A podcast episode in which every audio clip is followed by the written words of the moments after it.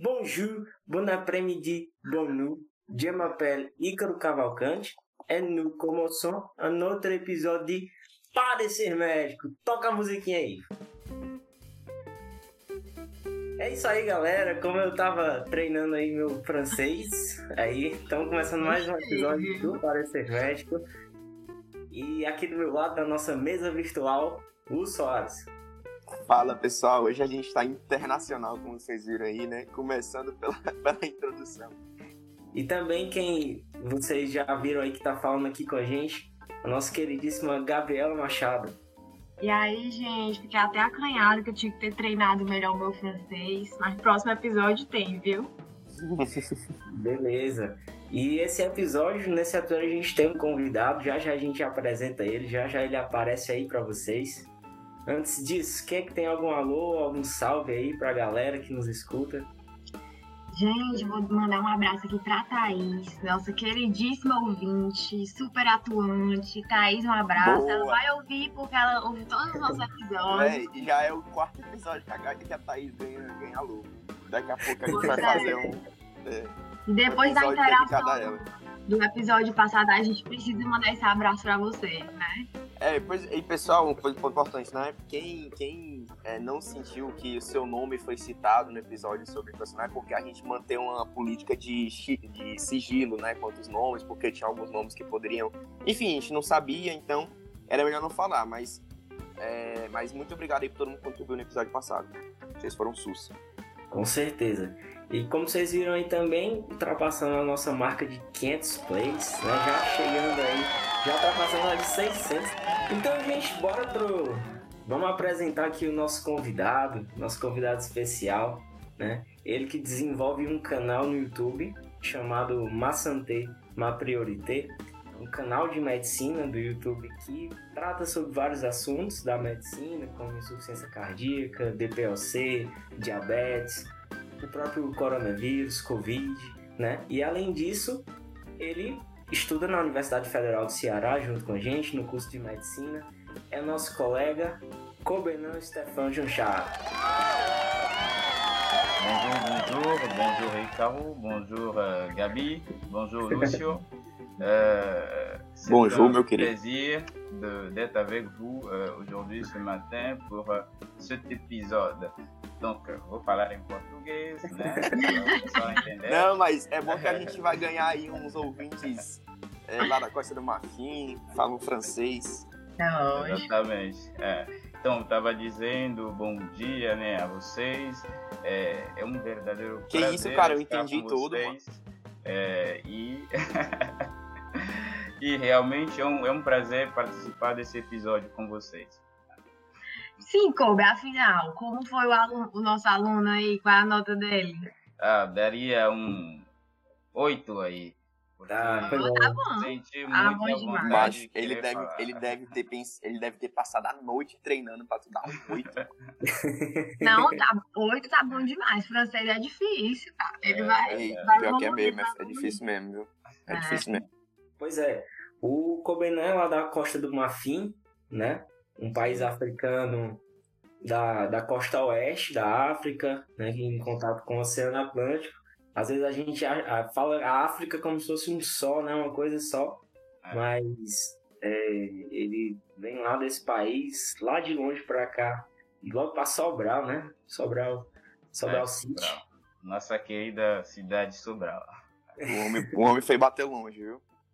Então hoje, gente, é um, vai ser uma entrevista aí com o Combenan. A gente vai trazer alguns pontos é, relativos à experiência dele aqui, né, na faculdade, a, a, a experiência dele em relação às novidades, né, as diferenças de onde ele morava para cá. Né? O Combenan também já morou em São Paulo, numa época, né, não, Combenan?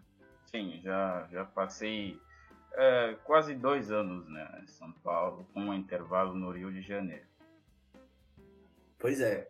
E aí a gente vai conversar um pouco sobre isso, trazer alguns dados é, relativos à saúde do Brasil em um paralelo com a Costa do Marfim, o que o Cobenan souber de outros países africanos também.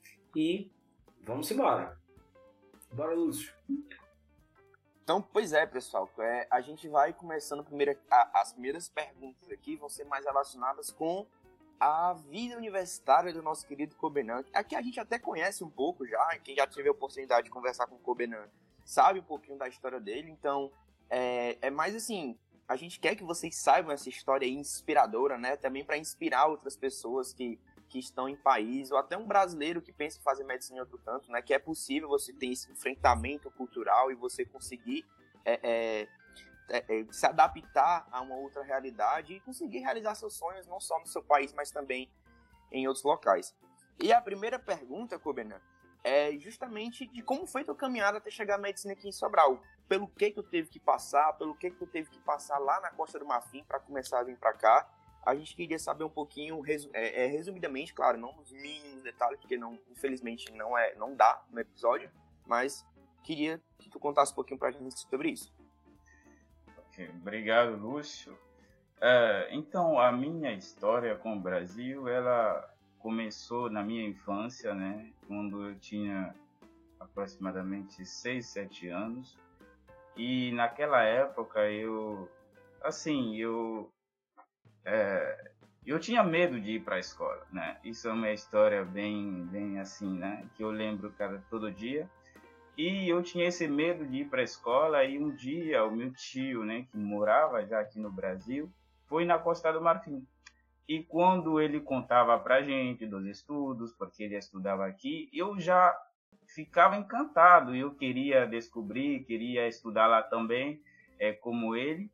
Isso foi se intensificando né, no ensino médio, onde a gente estudou o Brasil, a gente estudou a economia do Brasil, o crescimento econômico do Brasil entre 2004 e 2010 por ali. Então isso me motivou mais, né? E quando terminei o ensino médio, né, que eu consegui o bacalaureat, que é o Enem, eu resolvi estudar no Brasil, mas eu não sabia como. Então um dia levantei, peguei minhas coisas, fui na embaixada do Brasil. Cheguei lá, falei, bom, gente, eu quero estudar no Brasil, tem alguma possibilidade? Falaram sim, né? Existe uma bolsa, né, para os estudantes. E foi assim que eu, eu fui me inscrever e deu certo. Cara, mas que legal, viu? Tipo, eu não sabia, essa parte eu não sabia, viu como é legal a gente é porque eu não sabia dessa tua conduta ativa, né, para vir estudar. Eu pensei que tinha na minha concepção antes dessa que tu falou agora, eu tinha sido uma coisa mais por acaso. Ah, eu vi a proposta, vi a possibilidade e ah, achei legal, vamos, entendeu? Então, ah, pô, muito bacana saber que tu teve essa essa essa vontade, né, essa essa proatividade de querer estudar aqui no Brasil. Né? Então, muito legal. Mas, Kobe, aí beleza, aí tu. Mas tu já chegou assim, pô, do nada, caramba, vou ter que aprender português, como é que foi esse processo? Já conheciam, teve que estudar um pouco o Brasil para vir para cá, ou foi papum do nada? Então, é, como eu estava dizendo, né, eu assim fiz, fiz o processo, deu certo e devia, devia viajar, né? Eu não sabia falar nada, absolutamente nada, isso realmente eu confesso. É, porque até naquela época eu não tinha muito contato com meu tio que morava aqui, a gente falava muito pouco. E foi assim que eu cheguei aqui. É, bom, quando eu estava vindo, eu estava trazendo algumas coisas específicas da Costa do Marfim, né, em relação à culinária e tal. E eu pesquisei, né, porque eu trazia quiabo, né, essas coisas, e eu pesquisei essas palavras específicas e também pesquisei banheiro, né, que é fundamental, se tu não souber isso pode ter problemas sérios. E pode aí, mesmo. eu fui com essas palavras bem perdidas e soltas, né, mas é importante. Eu cheguei, quando eu cheguei, eu fui morar um, alguns meses com meu meu tio em São Paulo e eu comecei a fazer textos em português. Escrevia, era muito assim estranho, né? E ele ficava rindo. Nossa, cara, tu tá escrevendo, muito estranho. Mas eu, eu ficava escrevendo, eu assistia ao jornal, depois fazia é, esses textos. E depois foi pro, fui para o Rio de Janeiro, né, onde eu comecei verdadeiramente o curso de português para estrangeiro. E foi uma experiência, uma experiência legal, né, porque é, eu aprendia a língua e a cultura. Isso é fundamental. Você se você aprender uma língua sem a cultura, tem coisas que você não vai entender e não dá muito certo. E foi assim que eu aprendi, eu fiz o curso durante seis meses, depois voltei para São Paulo e comecei a farmácia. Tu tinha quantos anos, Cobenan? Então, eu saí da Costa do Marfim com 19 anos, né? Quando Macho. Aí eu 19 fui, anos, pelo amor de Deus. Exatamente. É, eu fui fazer o português lá em, no Rio de Janeiro e depois vim para cá. Né?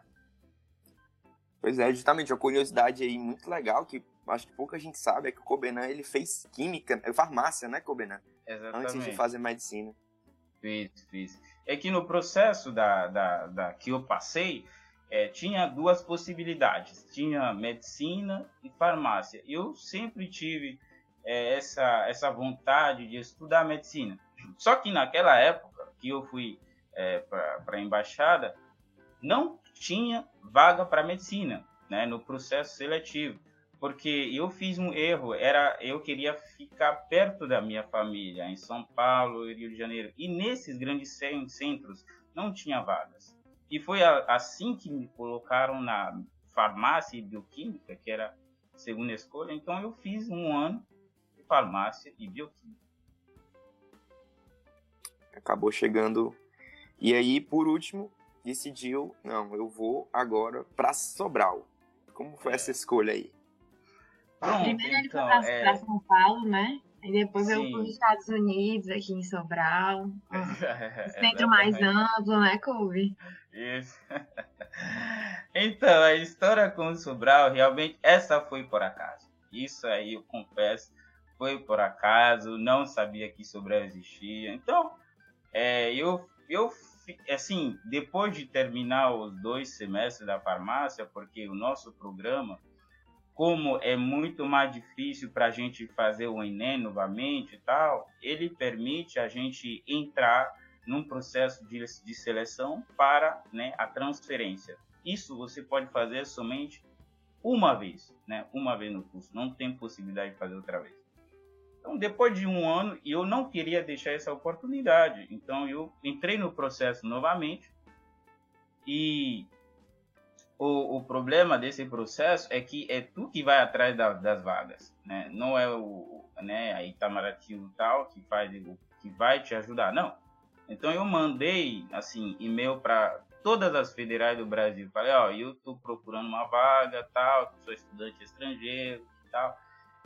E a Unifesp mandava carta para apoiar, né? Que tal, tal, aqui os resultados dele, tal, tal. E foi assim, né? Que Sobral respondeu primeiro.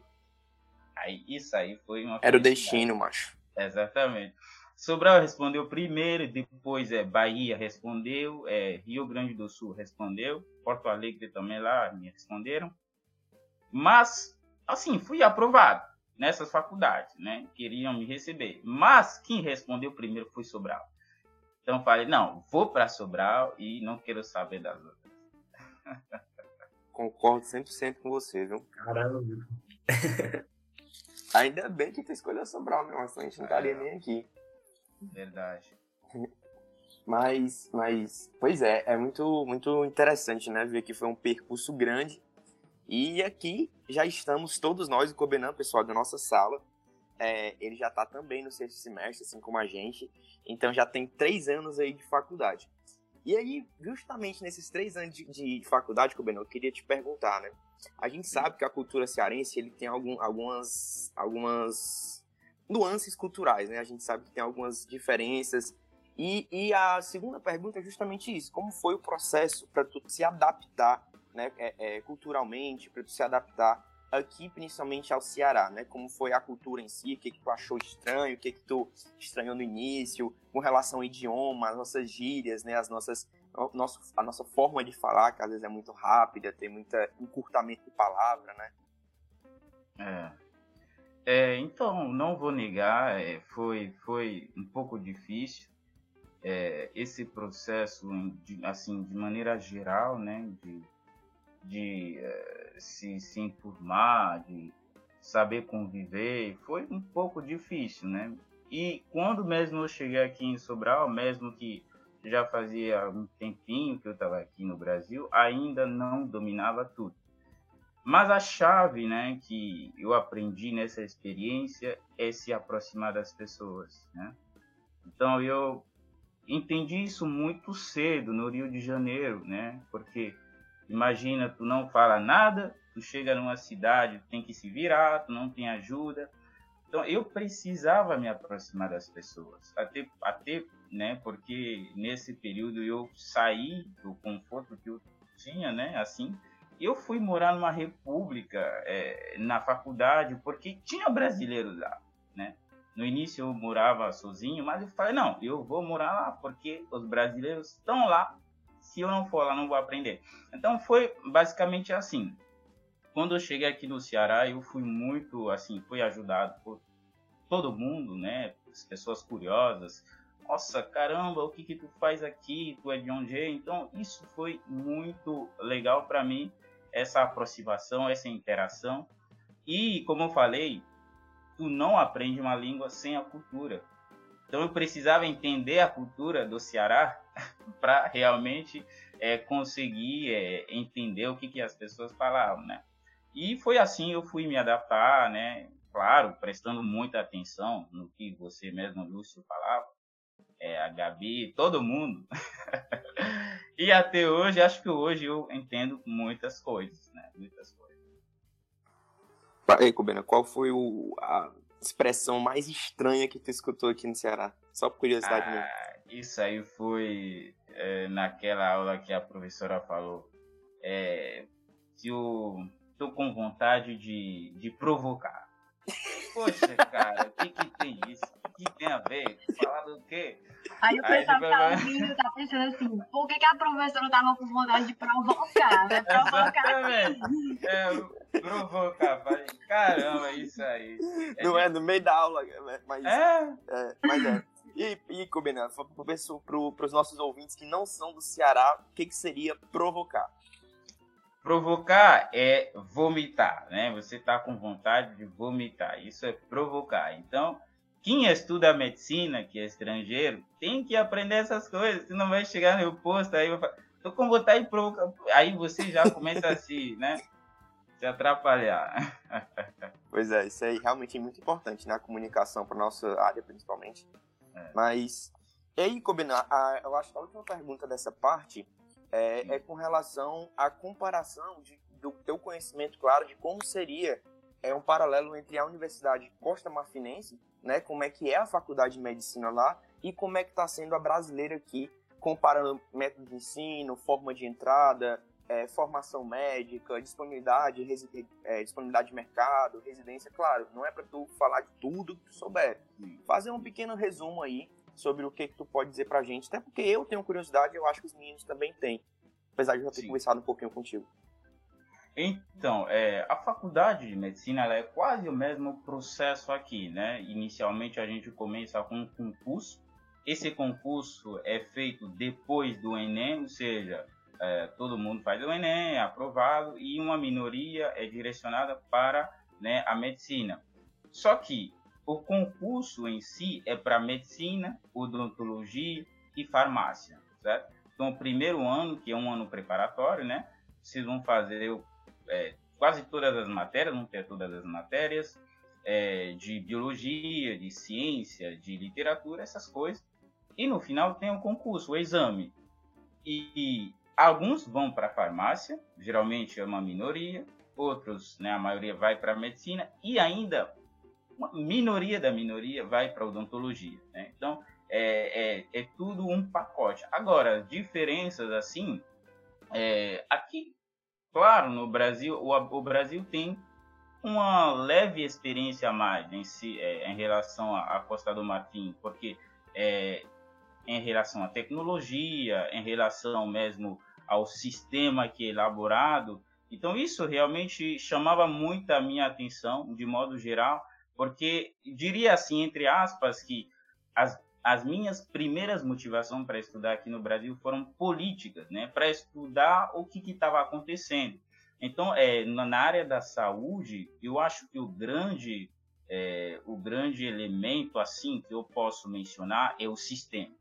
sistema do Brasil, o SUS, é esse sistema que faz toda a diferença em relação a, ao sistema lá e também a faculdade de medicina lá.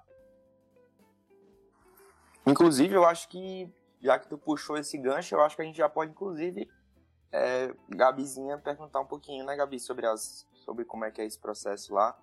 É, pois é, Kobe, você já adiantou aí que eu ia lhe perguntar exatamente quando você chegou aqui, primeiro em São Paulo, né, então, é, qual foi a primeira coisa que te chamou a atenção com relação à saúde? Porque você já veio com algumas expectativas, mas quando você está vivendo, é outra coisa, né? Sim. Mas eu acho que foi, é, você já está é, é, continua aí nesse, nesse rumo aí do SUS para a gente entender melhor. Então, é, o SUS, né, inicialmente quando eu cheguei, é, o que, que, realmente chamou a minha atenção foi, é, a, como posso dizer, o fato de ter um sistema gratuito. Né, né, a gratuidade, né, se eu posso dizer assim, um sistema completamente gratuito. Isso chama muito a minha atenção, porque na Costa do Marfim o nosso sistema não é gratuito.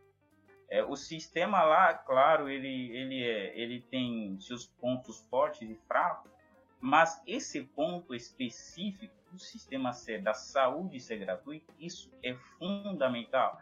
E é esse, é, é, é, é esse aspecto que me motiva ainda mais a estudar mais o SUS, a estudar mais aqui no Brasil, para ver como conseguiram até esse ponto de garantir né, a saúde para todos, porque eu falo que a saúde não é um luxo, é uma necessidade. Né? Não existe um país que pode se desenvolver sem saúde, não existe no mundo. Então, é, esse, esse, esse ponto que o Brasil tocou, né, em tornando a, a saúde gratuita para todos, isso realmente chamou a minha atenção.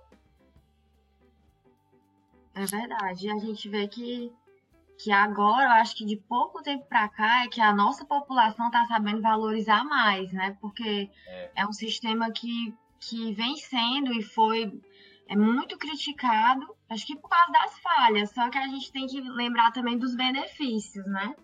Então, assim, agora eu acho até com a, com a pandemia, muita gente está sabendo valorizar mais, defender mais, porque estão vendo a necessidade, né? Verdade. Então, realmente. Pois é. Só um adendo aqui, rapidinho, é porque recentemente eu vi né, um post de uma pessoa contra o SUS, né? Eu, não, beleza, vamos ouvir opiniões contrárias, não tem problema. Agora, o argumento dela foi o seguinte: ah, eu não acho vocês que dizem que o SUS é bom, não usam o SUS, né? Porque geralmente vocês são da classe média, burgueses, não sei o que, fica defendendo só por querer defender, por ideologia. Eu, beleza, né? Continue falando.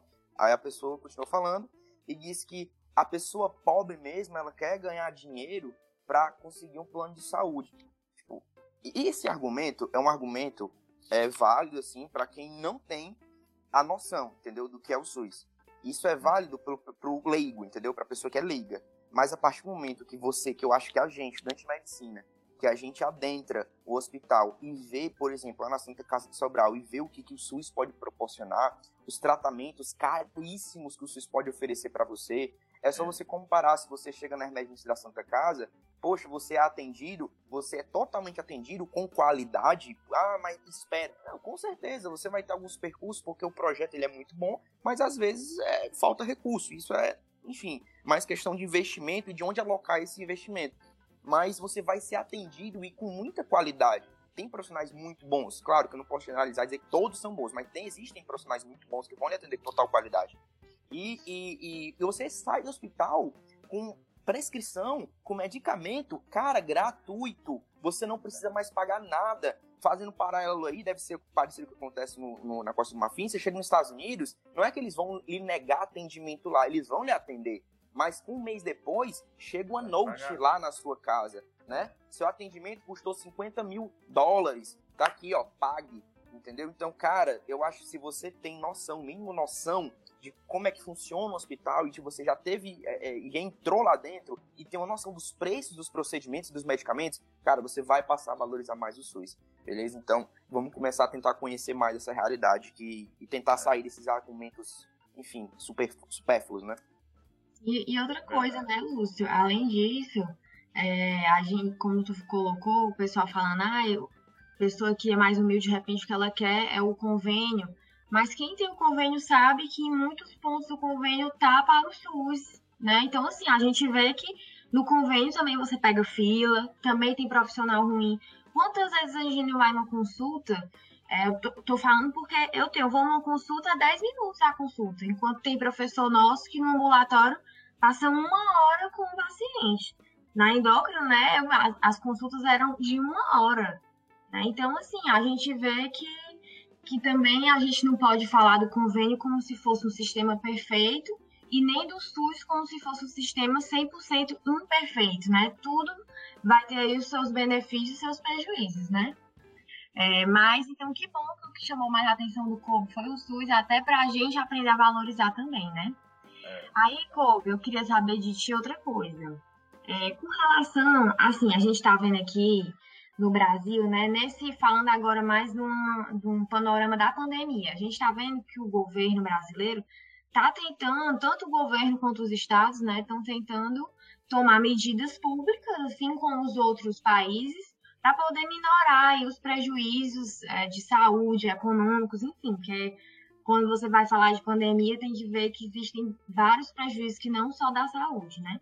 Eu queria saber de ti o que é que o governo da Costa do Marfim está fazendo é, diante desse cenário aí da pandemia. É, obrigado, Gabi, pela, pela pergunta, né?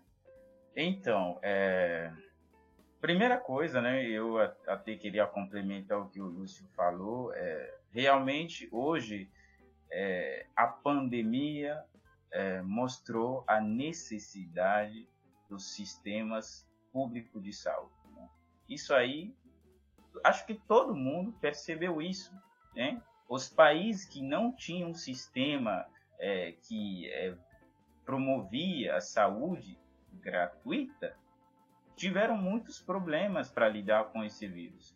Porque como você vai começar a se organizar se essa organização não existisse? Então, realmente é muito complexo. E um ponto é, específico que chama a atenção hoje em relação à pandemia na África é que a África tem poucos casos. Né? A África ela tem bem poucos casos e ninguém entende por quê. Ninguém entende por que a África tem poucos casos e na Costa do Marfim até agora tem menos de, de, de, de 500, né? 500 pessoas que morreram, acho que é bem pouco, né? Acho que 300, 200 aí.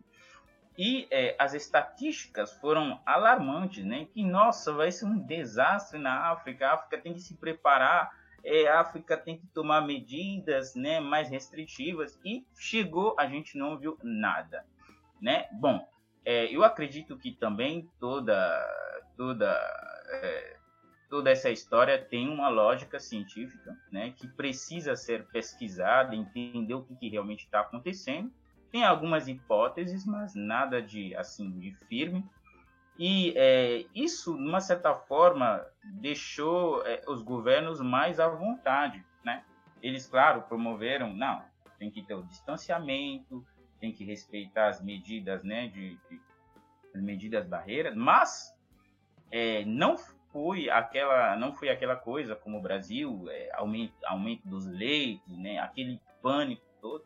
E é, realmente eu acredito que deve talvez existir alguns coronavírus ou algumas patologias que já conferem, vão conferir uma certa imunidade, mas existe alguma coisa que que deixa a África mais, né, assim, né, um pouco poupada, né, do que está acontecendo lá fora. Então, realmente, é, Gabi, as medidas são as mesmas, né, que, que a gente tem aqui no Brasil, mas não tem muita preocupação, porque tem poucos casos. Legal. Realmente, quando a gente foi, foi ver, a gente vê essa, ver essa questão do número, né? É. E é uma coisa que chama a atenção. E graças a Deus que por lá a coisa tá bem mais leve do que aqui, né? Exatamente. É, então, assim, como a gente, a gente vai até falar mais pra frente aí, é, como você acabou de falar, as pessoas, ah, a África vai ter que se cuidar, porque lá que isso já está envolvendo um preconceito que as pessoas têm com a África, mas com certeza, e com os países de lá, né? mas com certeza o seu país e outros tem coisas a, a nos ensinar com relação à saúde, e é isso que eu queria saber. Com relação a isso, o que é que o, em que, que, a, que, que a Costa do Marfim dá uma aula assim, para o Brasil? Em que, que a gente deveria imitar o que está sendo feito lá com relação à saúde? Me diz um ponto que você acha que é superior, assim. Então, é, diria assim, é, é, temos alguns aspectos muito assim relevantes, principalmente a medicina que a gente chama de fitoterapia, né? que é, é a medicina que é baseada nas plantas, medicina que é baseada nos, como posso dizer, é, nos, nas coisas naturais. E esse ponto, a África, já que é um ainda continente que foi bem preservado, tem muitas pesquisas que podem ser desenvolvidas nessa área, né?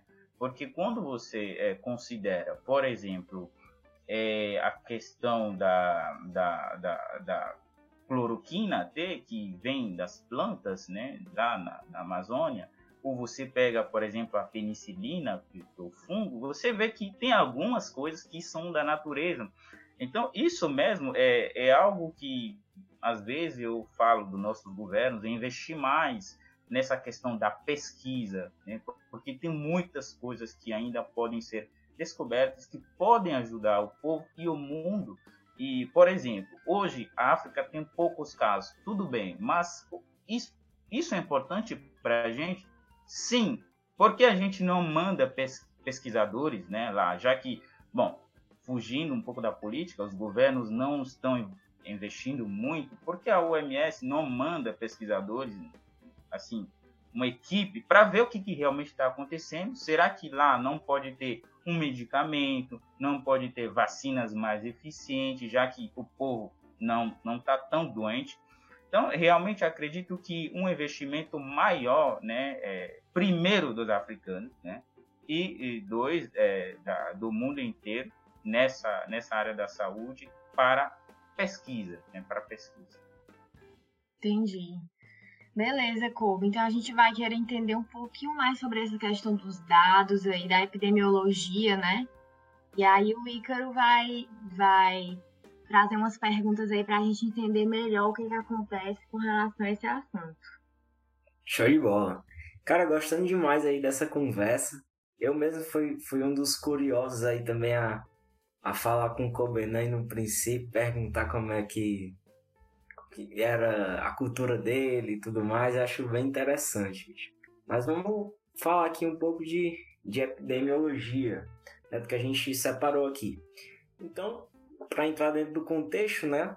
A Costa do Marfim é um país de DH baixo, né, que eu estava vendo uma das maiores mortalidades infantis, né? As taxas de mortalidades infantis.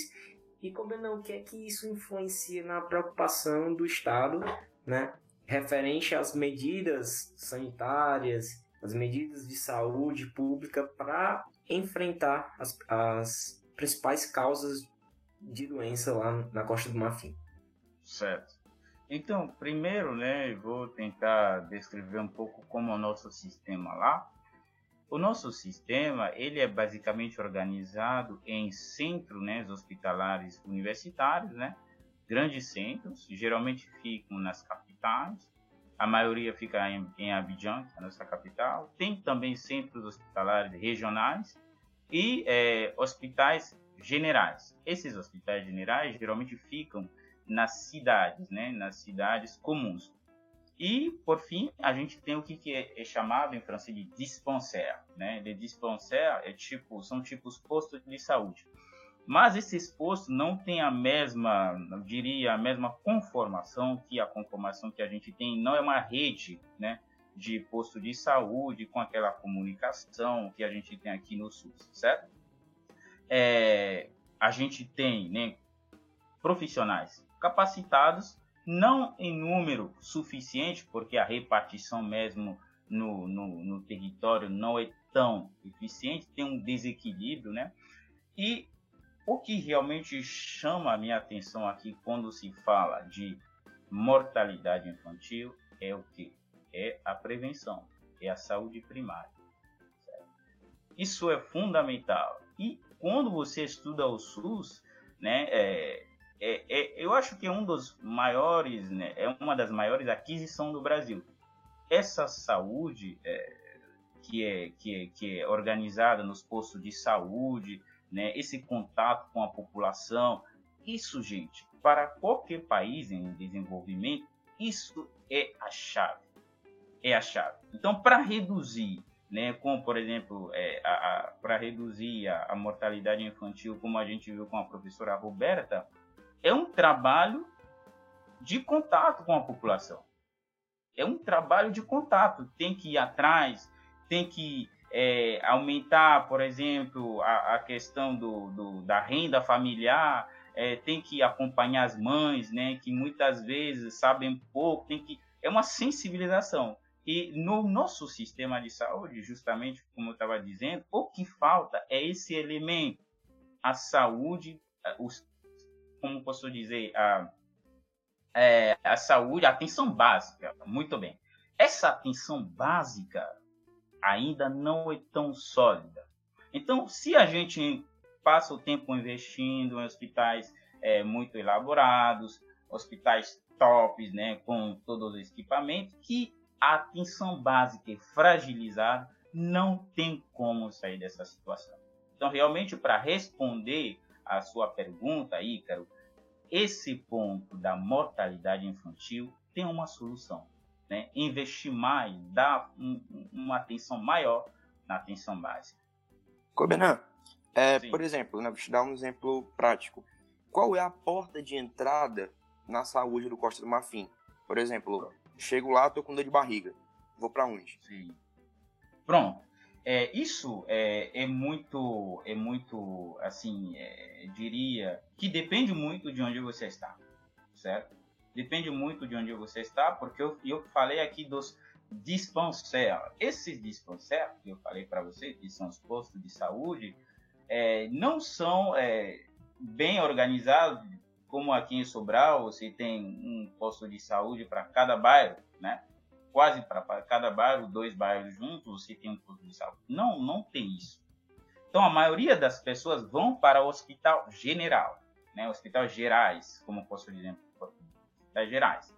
E são esses hospitais gerais que vão tentar é, controlar, se não melhorar, vão te mandar para o hospital regional ou para o hospital universitário.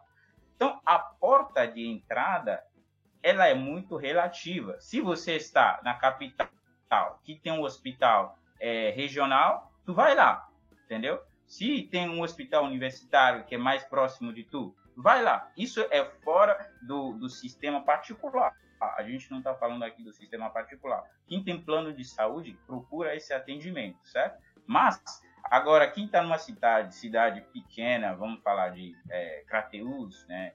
E é, que mais ainda, né? Uma cidade bem pequena lá do interior vai ter um hospital geral, né? Um hospital general em francês. Então você vai procurar atendimento lá. Entendi, Cubena. Valeu. Beleza. Então, é, em relação às alianças africanas, se existe alguma aliança africana para o combate dos agravos, a aliança da Costa do Marfim com outros países, né, se existe outros países de fora também é, tentando ajudar nesse processo, como é que se dá isso por lá? Então, é, esse processo existe, né? Existe várias colaborações, né? várias parcerias entre os países. É, o nosso primeiro parceiro, né, diria, né, parceiro é, histórico é a França, né? É, então tem tem muito é, essa essa colaboração. É, tem a OMS, né, que trabalha nesse nessa área e é, diria assim, dentro da África não existe essa, essa colaboração não é tão forte né? não é tão forte. Geralmente ela vem da Europa, vem da Ásia e por aí vai. Mas o que, que realmente me, assim, o que realmente me, como qual é a palavra que eu posso usar, que eu acho necessário é a África reforçar seus laços com o Brasil. Né? Isso é, é por essa razão que eu vim aqui estudar. Porque o Brasil, né, é, há poucos anos, estava numa situação, diria, do mesmo nível que os países da África. Né? Tinha esses problemas de de saneamento e por aí vai. E, de repente, o Brasil começou a sair dessa, né? Então, isso deve chamar muito a nossa atenção. Por quê? Por que deve chamar a nossa atenção? Nós, países é, colonizados, né, o Brasil também, África, é, alguns países da África, é, a gente adotou sistemas já elaborados, né? ou seja, os portugueses vieram aqui, trouxeram já o sistema para cá. Mas o sistema ele já foi aperfeiçoado lá na, no Portugal, então ele passou por várias reformas, igual o sistema da França, que passou por várias reformas. Então, hoje, é, o problema, Ícaro, não é, é, não, não é ajuda, não, não é mais a colaboração. Claro, a colaboração é fundamental, mas é re, reformas. Né? Como a gente pode, quais medidas podemos adotar, quais reformas devemos adotar para melhorar as coisas. E isso é o exemplo perfeito é o Brasil. Os países, né, como a Costa do Marfim, devem devem colaborar ainda mais com, com o Brasil porque até temos as mesmas características, temos as mesmas culturas, o mesmo clima, né? E o Brasil ainda deixou certos rastros, ou seja, você entra no sistema, vê como o SUS foi, foi elaborado é, desde é, 1988 que o SUS foi criado, você vê ainda que tem passos que podemos seguir, entendeu? Mas quando você pega um sistema francês que vem da Revolução Francesa, faz quantos anos, quantos séculos, tu fica perdido, entendeu? Então acredito que essa colaboração deve ser maior com o Brasil, infelizmente, bom, felizmente ou infelizmente, é com outros países da Europa, mas é, essa é o que, que realmente eu acho. Entendi. Pois é, cara, e dentro dessa possibilidade de a Costa do Marfim melhorar, né, existem alguns obstáculos, né, como, por exemplo, o país passou por vários conflitos, né, guerras civis, guerras civis até recentes, né, isso. E isso atrapalhou, acredito, um pouco no processo de recuperação da saúde.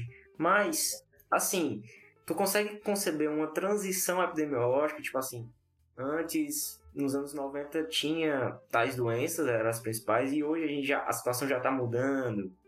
Né? O que que que tu acha em relação sobre isso? Ou então é, continua na mesma e precisa se fazer alguma intervenção? Tipo, só pro Cobra entender, só rapidinho. É, aconteceu no Brasil recentemente, no nosso trânsito epidemiológico. Basicamente aconteceu nos anos 80, nos anos 70, 90, né? Que no Brasil a gente tinha uma altíssima taxa de doenças infecto-contagiosas, era a principal causa de morte em muitos locais, né? inclusive diarreia, por exemplo. E a gente hoje em dia não, são mais as dantes, né? Os agravos é, é não transmissivos, né? A gente fala de, de acidente de carro, assassinato, é, enfim, doenças que não são transmissíveis. Aí eu acho que é mais ou menos nisso é, é, que a gente pode fazer essa comparação, se ainda como é que tá na Costa do Marfim, Coberna. Pronto, é, então essa transição epidemiológica, né?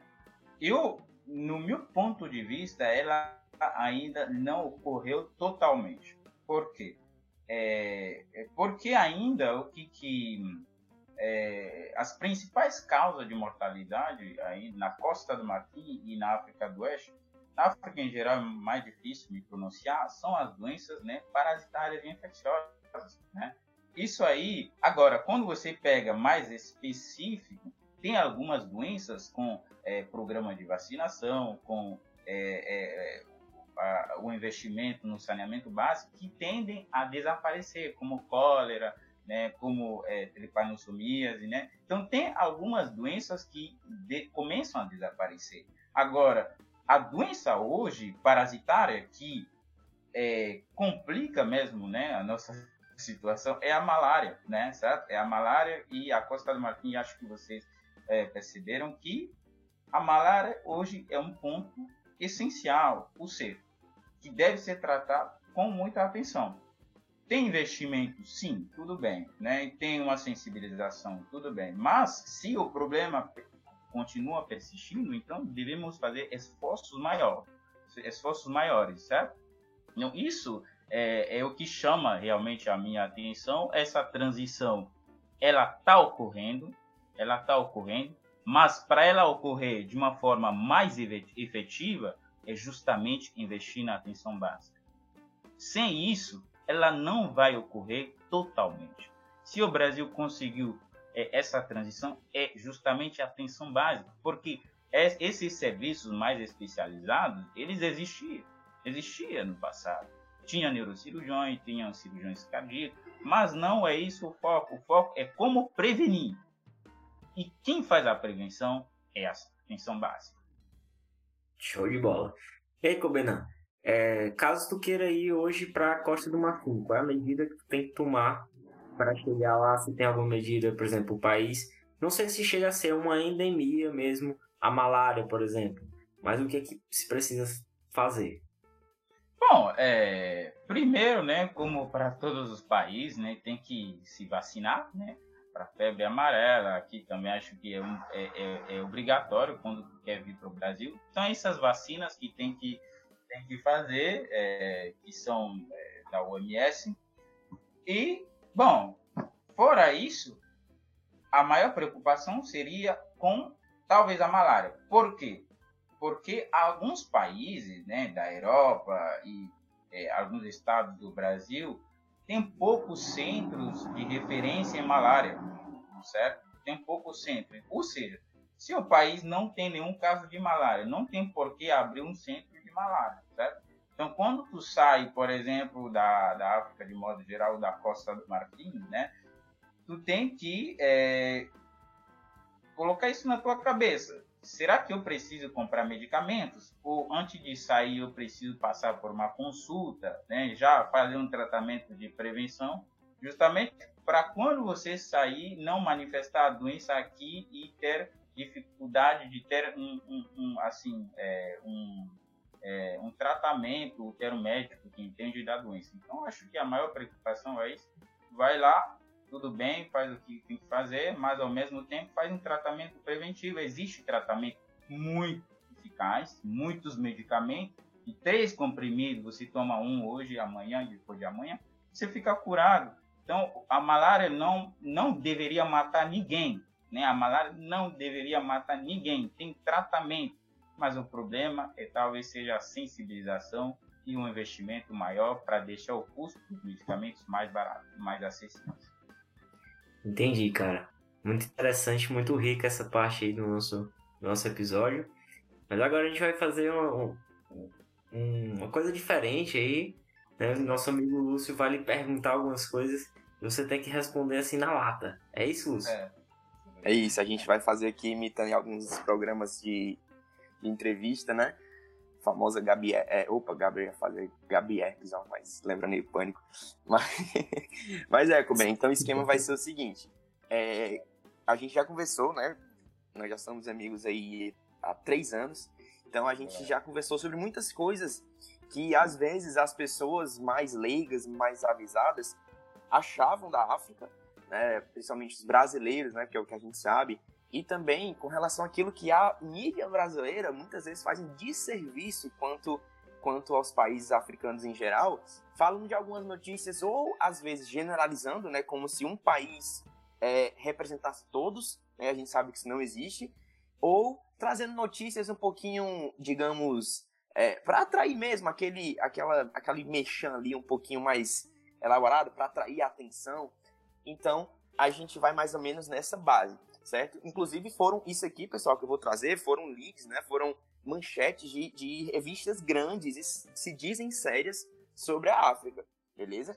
Então, eu não vou dizer informações para não. Tanto fazendo propaganda, nem propaganda contrária. Só vou dizer para vocês que foi tirado, algumas foi realmente revistas é, e jornais, e outras foram mais do senso comum que a gente vê no dia a dia. Beleza? E aí, Cobenanto, você disse é mito ou verdade. Certo? Okay. É, em 2017, surgiu a seguinte notícia em uma grande revista brasileira. Indivíduos portadores de HIV, principalmente na África do Sul e na Tanzânia, acreditam que, ou acreditavam que sexo com virgens poderia debelar a infecção pelo vírus. Isso deve ser um mito, um grande.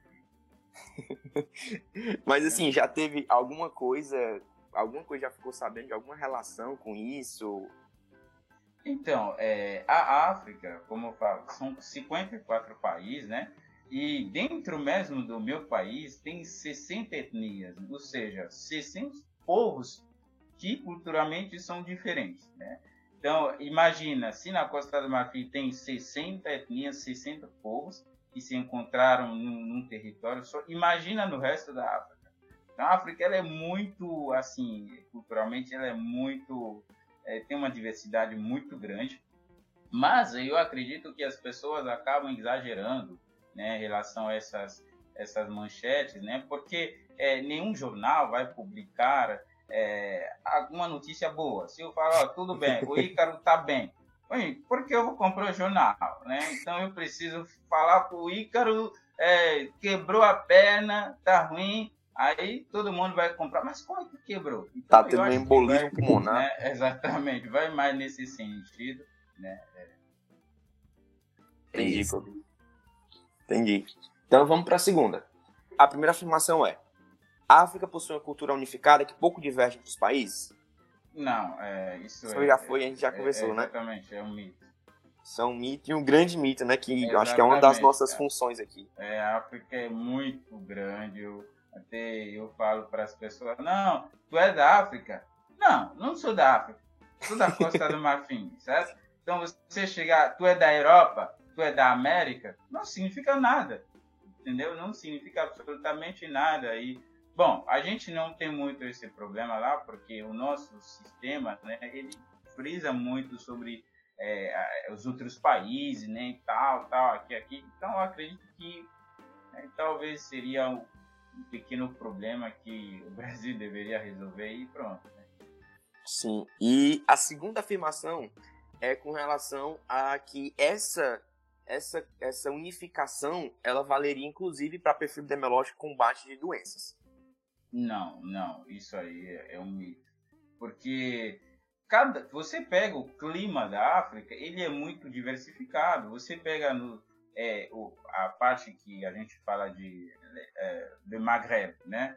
Do Maghreb, que é Algéria, Tunísia e por aí vai. Isso aí é total, isso é um povo árabe, né? Que tá lá, que né, tem uma história, chegou tal e você tem o Saara no meio. Você, e embaixo você tem a África do Oeste, que tem um clima tropical. No centro você tem Congo e por aí vai, tem um clima realmente muito tropical.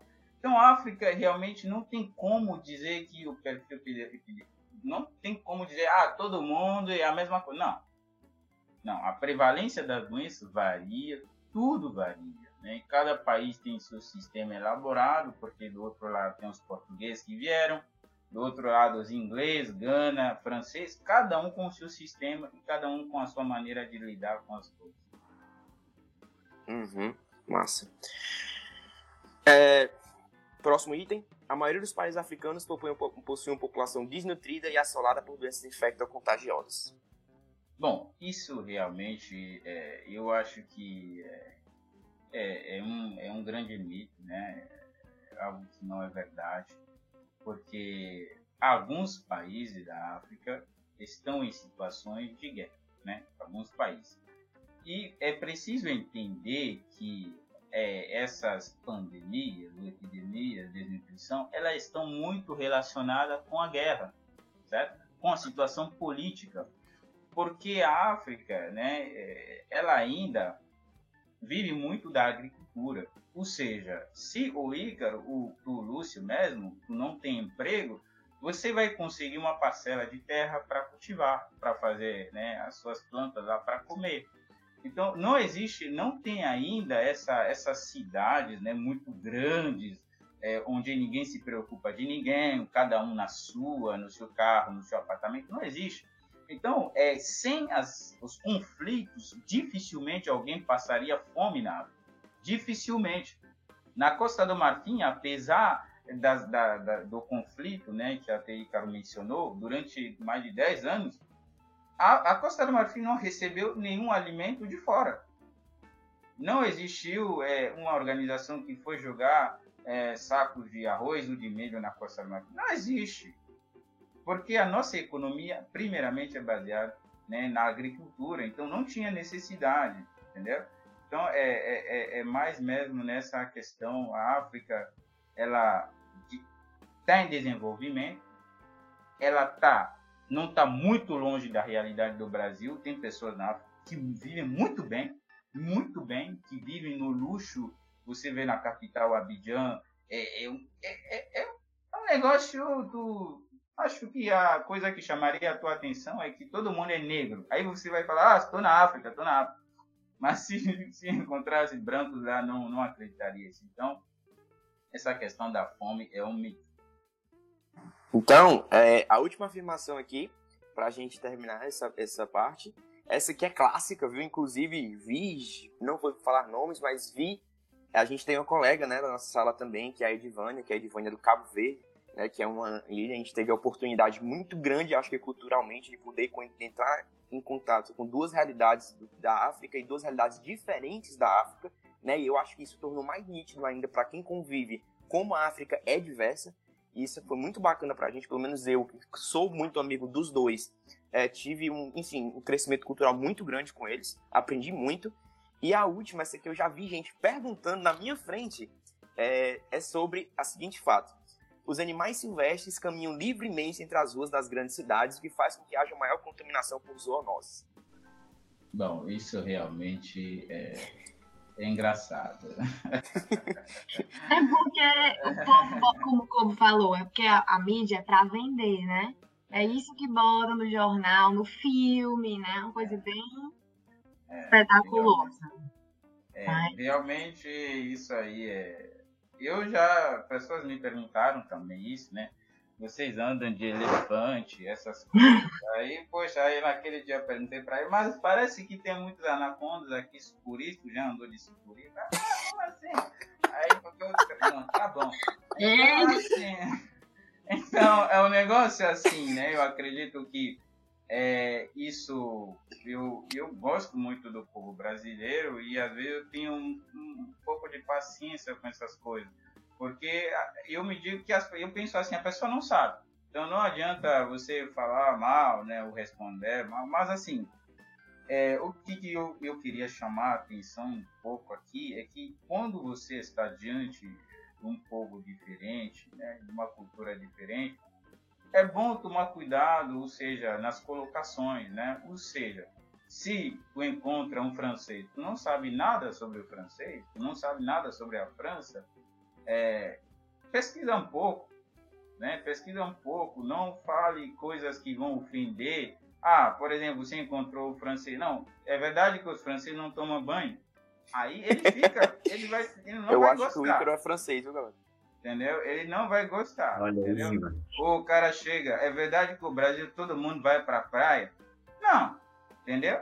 É, tem muitas pessoas que, por exemplo, acham que o Brasil é um país que fica perto da praia. Todo mundo sai de manhã e vai para a praia. Não, entendeu? Por quê? Porque quando você assiste uma novela, é isso. Todo mundo sai de manhã com é, a música lá, o samba, todo mundo vai para a praia, né? Não, mas não é isso.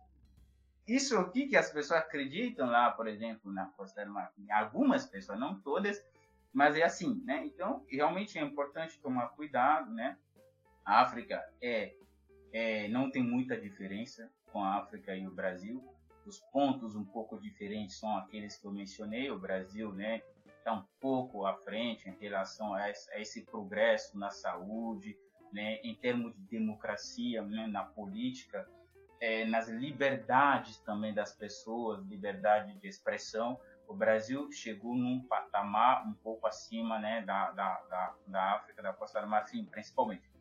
Então, é, ninguém anda de elefante, ninguém anda de não ter animais nas ruas, não existe isso, né? Você chega na Costa do Marfim, as pessoas normais, muitas pessoas de bem vestidas, trabalhando em prédios, é, é, então, é, então, realmente não tem diferença, gente, não tem diferença. Como qualquer país, tem alguns lugares, né? Como a gente fala, as favelas, tal. Tem alguns bairros, né? Precários, como qualquer país, né, existe isso.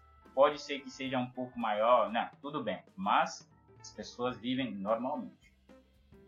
Pois é isso, a gente vai chegando aqui ao, ao nosso o fim do nosso episódio. Eu tenho só mais uma pergunta aí que é, é mito ou verdade, Cobenar? Sim. É verdade que no, no racha africano pode quebrar?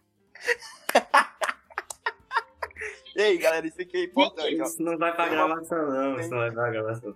Não, mas tem uma famosa frase.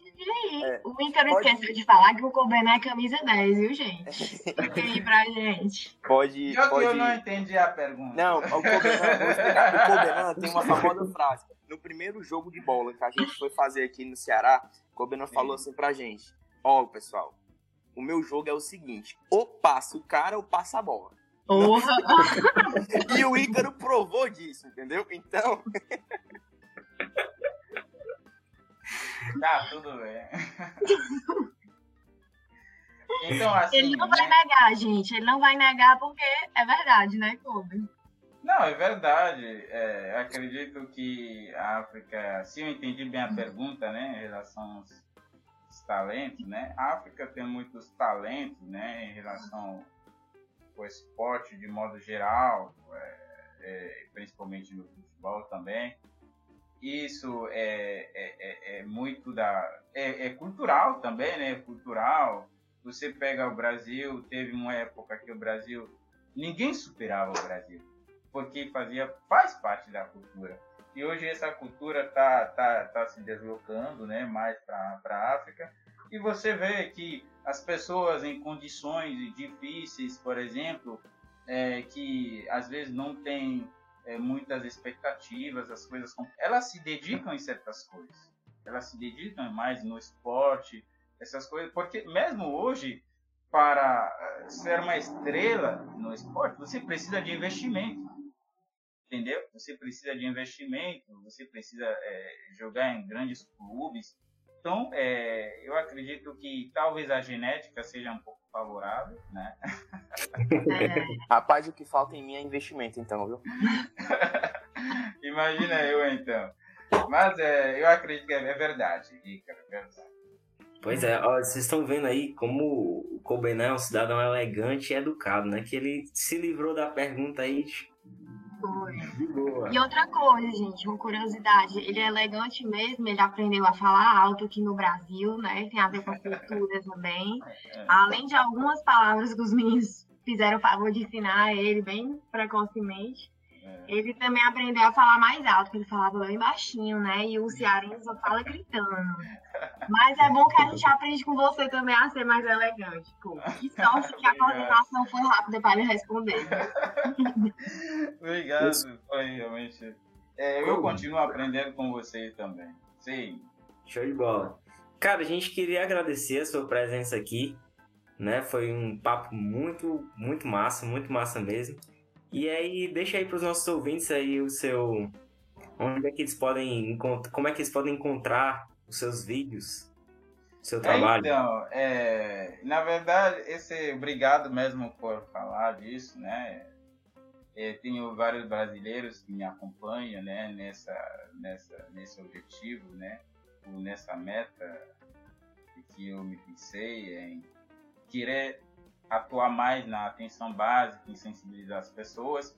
E se vocês perceberam nesse, né, nesse, né, nesse episódio, o que, que realmente é, voltei a falar várias vezes é a atenção básica. E a atenção básica, ela começa pela informação. Tem que informar as pessoas, dizer, ah, se você tem tal, é, tal mancha, pode ser isso, vá para o hospital. Né? Não pode deixar para outro dia, se você tem tal doença, pode ser isso. Então foi é, nesse, né, nesse, com esse objetivo que eu criei o canal. Não tenho muitos, é, muitos, muitos recursos para dizer, ah, vou ajudar as pessoas, vou vacinar todo mundo, eu tenho dinheiro. Por enquanto não tenho isso. Mas o que eu posso fazer, né, é, já que eu estou na, na medicina, na área da saúde, é levar essa informação para o povo, né? O meu canal é Ma Santé, Ma Priorité, né? Ma Santé, Ma Priorité. Ali vocês vão encontrar os meus vídeos e vão poder acompanhar meu trabalho. E aprender um pouquinho de francês também, né? Exatamente, exatamente. Foi show, gente. Valeu por ter nos ouvido aí até agora. Muito obrigado. Segue a gente lá no Instagram, Segue a gente no Spotify ou no tocador favorito. E muito obrigado. Até a próxima. Valeu, pessoal. Obrigado. Valeu, gente. Obrigada, Kobe.